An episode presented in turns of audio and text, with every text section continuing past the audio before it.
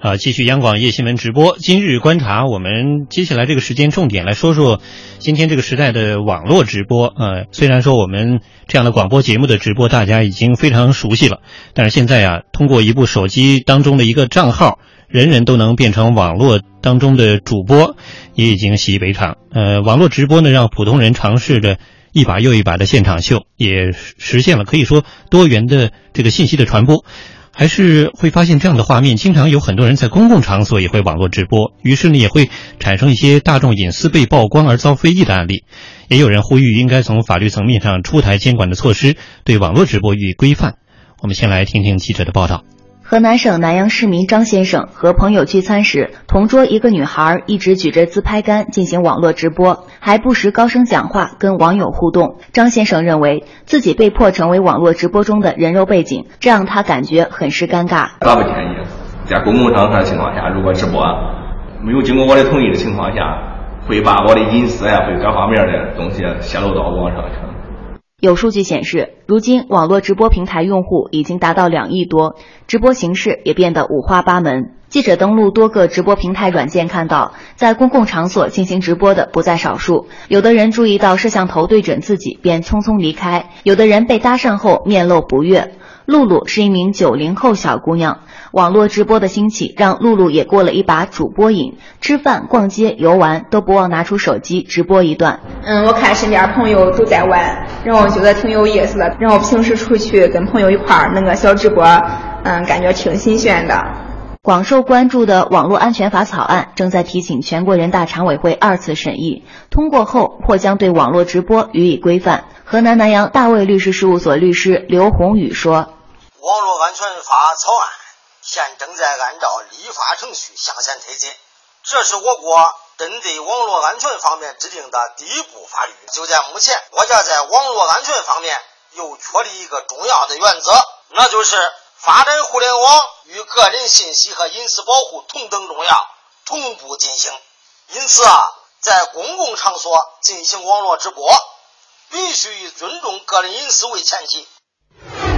的确，现在这个网络直播的市场是挺火热的啊。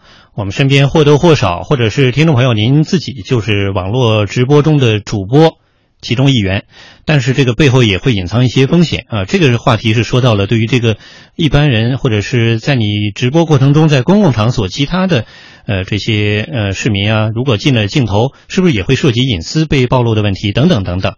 呃，两位观察员老师怎么看？朱旭老师。嗯，我觉得网络直播的兴起，首先是嗯技术条件的允许。那当时的时候，我觉得手机能发短信的时候，大家觉得汉字进去很神奇。对。后来发现呢，说网速增加以后，说能够发个声音，已经就觉得很神奇。对。现在基本上我们用这个呃手机来进行，比如跟家里人来进行视频，达到的这种网速啊、清晰度啊等等都非常好。所以这它也就应运而生了，让各种平台来。挖这块金，在这个挖金过程当中呢，哎，就满足了极大的一批年轻朋友，包括各种各样有表表演欲、表现欲的朋友的，哎，一种非常可能。我觉得这首先应该说呢，是我们这个时代给每个个体带来的一种更大的空间。是，呃，这本身应该还是值得肯定的。但在这个过程当中呢。多元化的去表达自己的生活，呃，特别是把很多自认为可以拿来，呃，应该说可以拿来那个叫什么显摆的，或者说展现的秀秀，我就遇到一个很有意思的事情，就是有有一个女孩，她就说，那她说我就喜欢那个那个叫呃炫富，嗯。当然是在一个节目当中，他这么说哈。嗯。后来有人说啊，他炫的是叫蹭富。嗯。听说过蹭富吗？就那个图是蹭来的图。哦。哎，不是他的车，他站在边上，哎，就变成了 不是他的包，这叫站在边上。直播虚荣心。对。那所以这样的一种直播呢，是带来的是一种不真实。但是我们今天要讨论的呢，他是直播呢，是不是他去蹭别人？嗯。是他让别人蹭了他的直播。嗯。这样一来带来的这种各种复杂的情况，就不是一个简单的就说你秀不秀的问题了。对，你是把别人变成被动秀了。对，所以在这个时候，我觉得我们希望相应的规则要更往前、更快一点。嗯，至少我们用可以用一个暂行的条例啊等等规定来画一些界限。如果这些界限不被明确的话，那接下来在网络直播平台上，我们可能会把下巴都要惊掉，把眼珠子都要惊掉出来，什么什么都可能往上撞。何况，其实网络直播它还有一个很大的驱动，就是利益的驱动。对那些所谓的网络主播们，他们一张嘴就说：“哎呀，我们月薪可以八万。对，” 真的，他他是会直接来说的啊，是有很多人喜欢我们，要给我们礼物。哎呀，我们都不不想秀颜值，我们想秀我们的一丝智慧。后来我就在说，我说你有什么智慧啊？对，有的时候它真会让人感觉到是一种橱窗里面的一种感觉。嗯那么，因此，在这样的一种相对混乱的过程当中，更需要的就是把界限划清楚之后呢，要去保护那些我不想被直播，嗯我不想被打搅，因为这也是人家的权利嘛。然后呢，我也不喜欢看直播。对，其实包括就是你看直播，有的时候它不断的在弹窗，嗯，就会很骚扰。所以我觉得这些界限都需要尽快的去划清楚。当然，网络直播平台无疑要加重他们的责任。嗯他们不能只是收钱的主，他们更应该是要维护好这个秩序和环境，嗯要承担起更多的责任。嗯，刚才报道中也提到了网络安全法草案正在审议中，可能未来我们会等到这个法律，但是现在也有这个相关的建议说，在这个成熟的法律出台前，也有必要针对形式制定一些像网络隐私保护条例等等等等。这个也和刚才朱旭老师提到的观点有不谋而合之之处啊。呃，季季素斌，季老师怎么看这个网络直播的问题？我今天我今天看了一条新闻，给我留下了特别深刻的印象哈，哦就是说有一个美国的女性吧，然后她的 男朋友应该是受了枪伤还是车祸受伤了，嗯。这个鲜血淋漓，然后她还做了直播。啊 后来心想，就是现在真是这个无事无事不不直播，就有很多人可能已经沉溺在其中了。嗯但是在这真的是一个怎么说呢？是技术的进步，也是社会的进步。每个人都有表达自己的这种这个表人达自己性中的一这种部分。对对这种自由，但是我们一定要知道，在你你享受表达自己的自由的时候，需要考虑那些不想被表达的那些人的自由。就是每个人都有自由，是就是你愿意表达自己，那没问题，你去表达嗯。但是请你不要干扰别人，就是你不要用自己的表达去干扰别人，也不要把别人作为你你去表达中间的一部分。这个其实今天我们听到的案例就是这样的一个内容，实际上它就是这样的。对那为什么会出现这样的一个问题呢？我觉得就是因为技术发展的太快，快到了我们的规则已经来不及应付，就是出现了这样一个情况。因为我觉得就是网络直播可能也就从去年开始特别的火开始对，是的呃，然后在这个过程中间，你就发现有很多以前我们根本没有想到的一些问题就出现了。出现了，然后这样的话，就是导致的就是，哎，那这些问题就会产生一些纠纷。我觉得其实，呃，怎么说呢，就是呃，在我们就是我们制定法律的时候，有的时候是呃易粗不易细的。为什么我这么说呢？就是如果你把它制定的太细的话，嗯就会发现这个东西没办法套用到另外一件事情上去。然后又得补一个法律对。，但实际上你如果这个条 条文本身就是就是很原则性的，那么它就是既可以用在 A 上，也可以用在 B 上，既可以用在普通的这种呃大众传播的模式上，也可以用在新兴的大众传播模式上。嗯那么这样的话，它有一个原则，然后我根据这个原则，那么不同的法官有有这种嗯。不不同的这种裁量的这种权利，然后根据不同的案例，那么就是掌握了同样的一个精神的情况下，哎，我来对对这些事情进行这个呃规则。嗯那么这样的话，就是相对来说，我觉得在操作上可能比较容易做到一些，或者说这个时候相关的一些规则的制定者也可以出一些所谓的法律解释来弥补这样的一个空白。因为我觉得，如果你要是现在再不再不去管它，可能将来会出更多。叫就用北京话说叫幺蛾子，更更多你都想不到的这种情况，然后就出现，然后他可能会就是呃，可能现在还是说我不舒服，对将来可能会就涉及到带来伤害。伤害，嗯甚至是说有可能会出现一种情况，就是说我要告你，或者嗯彼此之间产生很深的这种矛盾。那么在那个时候，你再去制定这种法律的时候，可能就显得稍微有一些过过时，就是就是时间太滞后了，然后嗯产生了一些问题。所以既然现在已经出现问题了，我觉得赶紧的做一些解释，嗯或者说做一些操作性可可具操作性的一些规范，可能会是比较好的。所以这样的探讨还是非常有意义、有价值的，因为正像两位老师也提到了，大家肯定也有感受，这一年多以来，有关这种网络直播越来越火啊、大家几乎是越来越熟悉它。但是也正像又像这个 硬币的两面一样，我们如何去面对它，怎么来选择，最终也一定要做一个抉择，因为这是时代的变化和发展，似乎成了一个不可阻挡的趋势。就像这位朋友叫复兴，呃，在微博中说，我比较讨厌这种潜移默化、已经已经成为风气的网络化时代，特别是今天这个通讯工具发达，反而给我们带来很多束缚，大概这也是一种矛盾啊。影子冷风五零四幺四说，其实可能还是人们在人性中看热闹的心理在作祟。百年新七九七他说，其实可以利用好了，能够应用在很多方面，比如说洪涝地区的监测救援，呃，很多大型儿童玩具可以改设计为充气浮床，呃，浮屋，在那里监测呃这些孩子们的这个整体的呃这个游玩的安全性等等等等。其实的确。利用这个网络直播，不仅是个人的秀，这两年，特别是最近，也有一些新的这种消息点值得我们关注和观察，很有意思。就比如这两天，相信大家也记得这条消息啊，就是。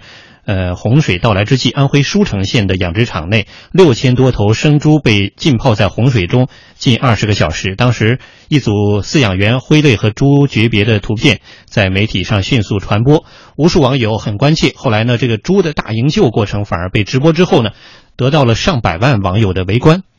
七月一号以来，连日暴雨导致安徽省舒城县百林乡丰乐河舒城段多处溃堤。沿线多个村庄被淹，舒城县康源农业生态开发有限公司所在的养殖场就位于被淹的区域当中。养殖场工作人员陆续撤离，但由于环保和防疫等限制，养殖场里的六千多头生猪没有办法转移，只能圈在原地。大雨持续，养殖场内的水位继续上涨。七月四号，留守场内的员工在撤离前最后一次涉水走进猪舍，与自己精心饲养的生猪挥泪诀别。这组生死离别的照片一经媒体刊发，引起无数网友的围观，并且转发。他们看着水涨，却没有办法转移这些生猪，挺揪心。饲养员一年的辛苦都白费了。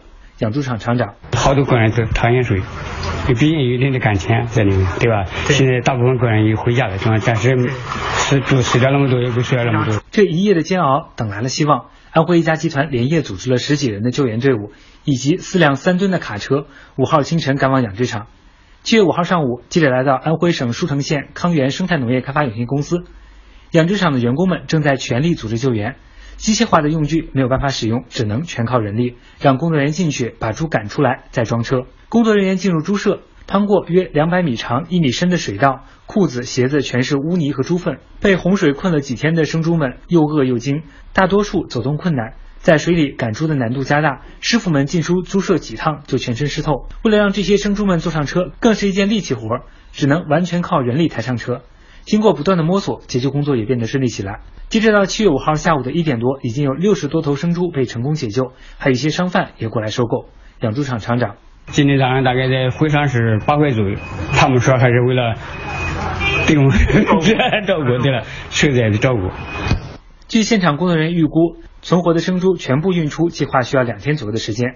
舒城县动物检验检疫局的专业人员随后对这些生猪进行了尿检，查看免疫档案，确保生猪安全。据了解，这些生猪全部转移送入某集团之后，还将进行再一次的检疫。七月五号上午，安徽一家网站对解救这批生猪的过程进行了视频直播，有超过一千万人次的网友在线观看了实时直播。这是一场特别的直播，而还有一场直播呢，也发生在。呃，这两天就在五号的上午，山东潍坊的交警在二零六国道芳子安丘路段对客运车辆违法行为进行整治查处，并且进行了微博直播。这次直播呢，累计长达四十四分钟，整个这个直播过程视频点击量超过了三万次。我们来听报道。好，我再说一遍哈，有刚才现在声音可以吗？本次视频直播过程中，执法民警巡逻到二零六国道与北海路交叉路口附近时，发现一辆客车驾驶员正在打电话，便示意驾驶员靠边停车接受检查。驾驶员下车后，潍坊交警公共关系办公室民警郭颂告知驾驶员违法行为，并讲明在驾车途中拨打电话的危害性。方便问一下这是谁的电话吗？刚才？哎，知道了。我知道。我说谁打的电话？方便问吗？啊，就是那个那个那个什么那个接货的。接货的啊，你还顺带给人家捎了一箱那个橙子是吧？对对。这个驾驶员不能够开车打电话。对。不光是客运车辆，所有的车都不能。对对。客运客运车辆尤其严重。驾驶员解释，马上就要到站了。一名接货人打电话问什么时候到站。根据规定，驾驶员因驾车途中拨打手持电话被罚款五十元，记二分。郭颂还提醒乘客要对驾驶员进行监督，同时将举报监督电话告诉乘客。网友不断发来弹幕评论，或在微博下方发表对违法司机的看法。警官也通过视频直播与网友互动。和有些有一部分车辆没有牌照啊，对于牌照的这个查处啊，未未按规定悬挂牌照，或者是说不悬挂牌照啊，还有说套牌啊等等一些涉牌的交通违法，我们也是正在整治当中啊，正在治理当中。不少网友还为微博直播执法点赞。微博直播执法不但让执法更加透明，同时也让自己学了不少知识。啊，刚才说了两个案例啊，这两场直播这两天还是挺受网友的关注和热议的。另外呢，这个至少他直播过程中在线观看的网友、参与的网友，包括刚才报道中说了啊，发弹幕的网友也是特别多。嗯，两位老师怎么看这样的直播？我觉得这个恰恰说明了我们之前常常说到的一个原理哈，有的时候说呢是呃受众想看什么，我们去迎合什么，嗯，还有一种呢就是我们给受众看什么，受众就会喜欢看什么，哎，这个起就是谁来发起这是不一样的，嗯，其实从刚才这两个案例可以看到，我觉得第二个案例大家的围观可能更好理解一点，而第一个案例被围观似乎连直播的人都未曾想到过。哎，说救猪，嗯，哎，大家都能来看，这说明什么心理？我觉得这不是一个简单的围观心理，这恰恰是夹杂了人们很多的关心、同情，嗯，还有呢，其实生活当中有很多的画面是因为闻所未闻，而且他有一种好奇，加上这个悬念，他在等待。其实大家都知道，这这两年有一个关于那个熊猫的直播，嗯，对，哎，吸引了很多很多的朋友。是，然后我有的朋友就是这个迷，他那次给我讲起来，他说那些熊猫他都能分辨出来，一直看哈。后来我就惊讶了，我说熊猫你怎么能分辨出来？他就跟我讲，他说什么那个黑的和白的的多少，嗯，位置、形状，嗯。哎，他们就如数家珍的把这么多的熊猫一个一个的区分开，而且知道他们谁出差了，谁什么时候回来，还有出差的。对，所以你去想想这种心理哈，就可以说明我们其实，在媒体传播上面有很大的空间值得我们去挖掘。对，我们就面对救灾，我们除了紧急，嗯，哎，除了那种非常的艰苦，其实还有很多的画面是可以很温暖的。嗯。嗯，呃，季老师怎么看呢？刚才这两个直播案例，还有平时类似的这样的事例事件直播，我觉得就是呃。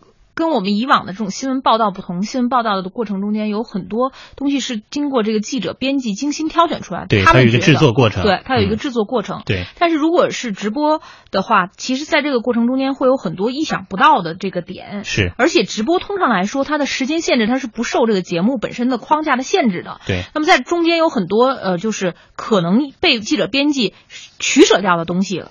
反而特别能够容易让人产生共鸣，就比如说猪的这个事情，我其实也也挺关注的。为什么呢？是因为投了一天先有那个照片儿。哎，就是那个，就是呃，我不知道他到底是一个什么样背景出来的，但是至少当时看到那些猪的时候，觉得他们特可怜，嗯，就是觉得就是当人要跑的时候，就为了自己的利益要跑的时候，你觉得那些猪就被留在那儿了。你仔细想想，就是他跑都没法跑，嗯，然后就没有办法去选择自己活下，就是选择自己的人生道路。就是 比如说，就是一个人他碰他在他在大水里头，他可以撤离，他可以跑，就是他也许最后也也也会遇到，比如说各种各样的危险。但它至少有一个主观能动性，你明白吗？但那个猪就不一样，就是它这种只只能生上就就扔在这儿，然后就是一个死，就是这种感觉，你就觉得它特别可怜。所以就是正是出于这样的一种心态，所以我才特别关注这个猪最后的命运。其实你说这些猪被救出来之后，凡应该是一个理性的人都知道，它最后还是得被杀掉，对，是这个是一样的。但是你就是觉得他。至少没有被淹死，至少他有一次就是有有有这么一个机会哈，就这种感觉。所以我觉得有的时候有很多在我们现实生活中间，你你就是编辑记者所没有办法触及到的那个点，他可能就正好触及到社会中间最柔软的那一部分，也成为大家所关注的那个焦点。对，其实这个时代真的是一个我们都。有时候出乎你的意料之外啊，还有时候又在你的情理当中想象不到，但是你又能够觉得还可以去情从此心理解的这些点滴的传播案例，这个还真是因为网络给我们带来了很多个新鲜的选择和新鲜的命题，所以如何去利用网络，如何去使用它，因为它毕竟是工具，它是人类发明的。那今天我们又在这个平台上展现或者是传播着信息。呃，到底应该如何选择？其实也是一道命题放在我们的面前。